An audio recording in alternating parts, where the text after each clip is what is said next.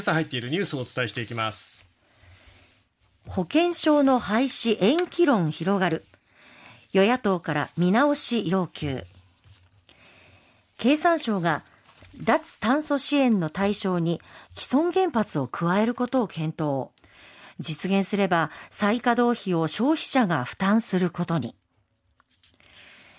武田良太氏の秘書情報公開請求の撤回迫る自治体が請求者情報を漏洩化日産、ルノーと対等出資で最終契約。ルノーの EV 新会社に最大930億円出資。玉龍記、中村学園女子が優勝。大会史上最長の6連覇達成。さあ、まずは、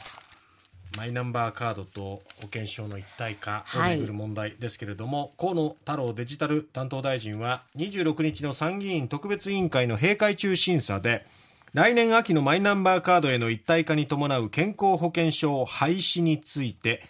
延期や存続の考えがないことを改めて強調しました、えー、河野太郎氏は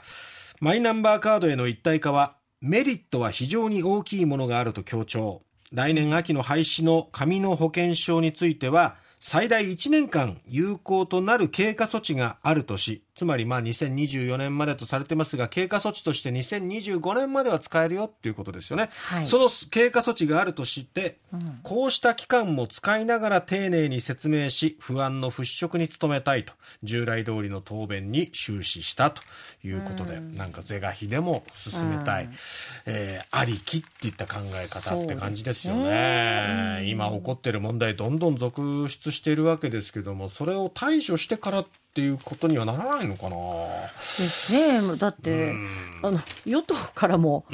ね、見直しそうなんですよ、ね、どうかっていう意見も出てますよね。まあそのあたりはこんこの問題がどんどん出てきているっていうこともあって内閣の支持率がそうです、ね、まあ続落していますよね、はい、各種世論調査でも。まあそんな中で少しでもこう数字を上げたい支持を高めたいっていうところからね、自民党内でも見直した方がいいんじゃないのかとか時期をちょっとずらした方がいいんじゃないかとか。はいそういうことがね、出てるようですけども、河野氏の耳には届いていないのか、そういう考えはないということを示しているということです。続いて毎日新聞一面からです。経済産業省は、昨日、脱炭素にかん、えー、脱炭素に貢献する発電所の新設を支援する新しい制度、長期脱炭素電源オークションの対象に、既存の原発の再稼働に向けた安全対策費を加える検討に入りました。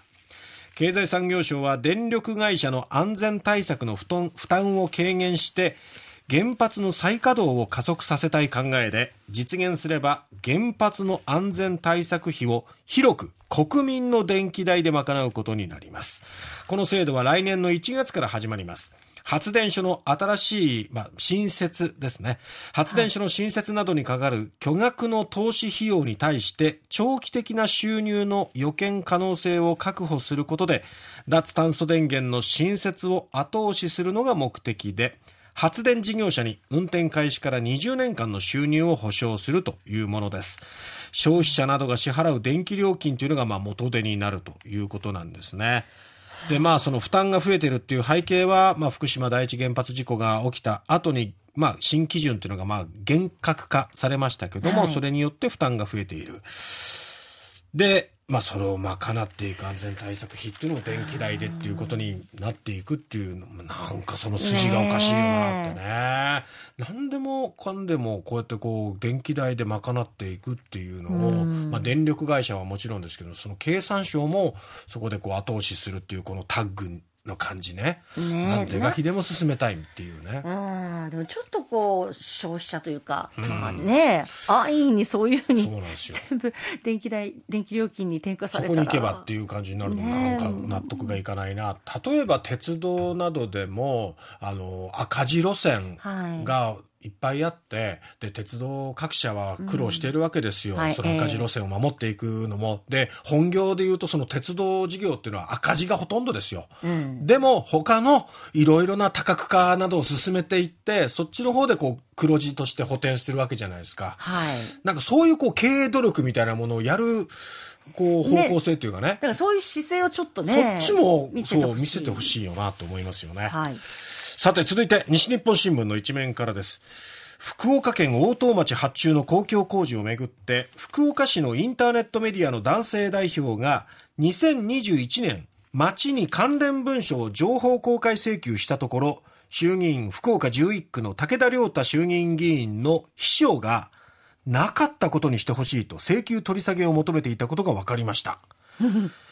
これ情報公開請求書や男性によりますと男性は2021年6月14日町発注の広域ごみ処理施設に関する下請け業者や工事内容を記した施工体系図などの開示を町に請求しました。はい。その翌日に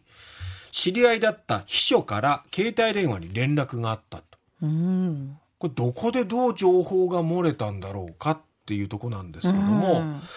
これ通話記録などもしっかり取っていたようで録音音声などにもよると秘書は、うちの選挙区の大東町に情報開示請求してますか？と質問があってで男性が「もう連絡が行ったんですか?」と正すと、秘書は「うちの選挙区ですから」と何らかのルートで情報が入ったことを認めたということなんですね。で、まあ、なかったことにしてほしいと最終的には要求があったそうですが、男性は無理だと、拒んだということなんですね。で、もう結局、施工体系図は非開示になったわけなんですよね。情報開示を求めていたわけですけれども、結局、まあ、その、えー開示には至らなかったということなんですけども、まあ、この辺のこうちょっと情報がどうやって漏れたのかすごく気味悪いですよね。そうですよね。開示を求めていって、ねその翌日に秘書から連絡があるっていう。結局その大東町からこんな問い合わせがあったんだけどって言ってこう武田良太議員のもとに行ってでそれで秘書秘書から連絡することになったっていうことなのかどうかっていうね。ね。まあ、この辺りちょっとどうなってるのっていうね複雑なものが絡んでるのかどうか気になります。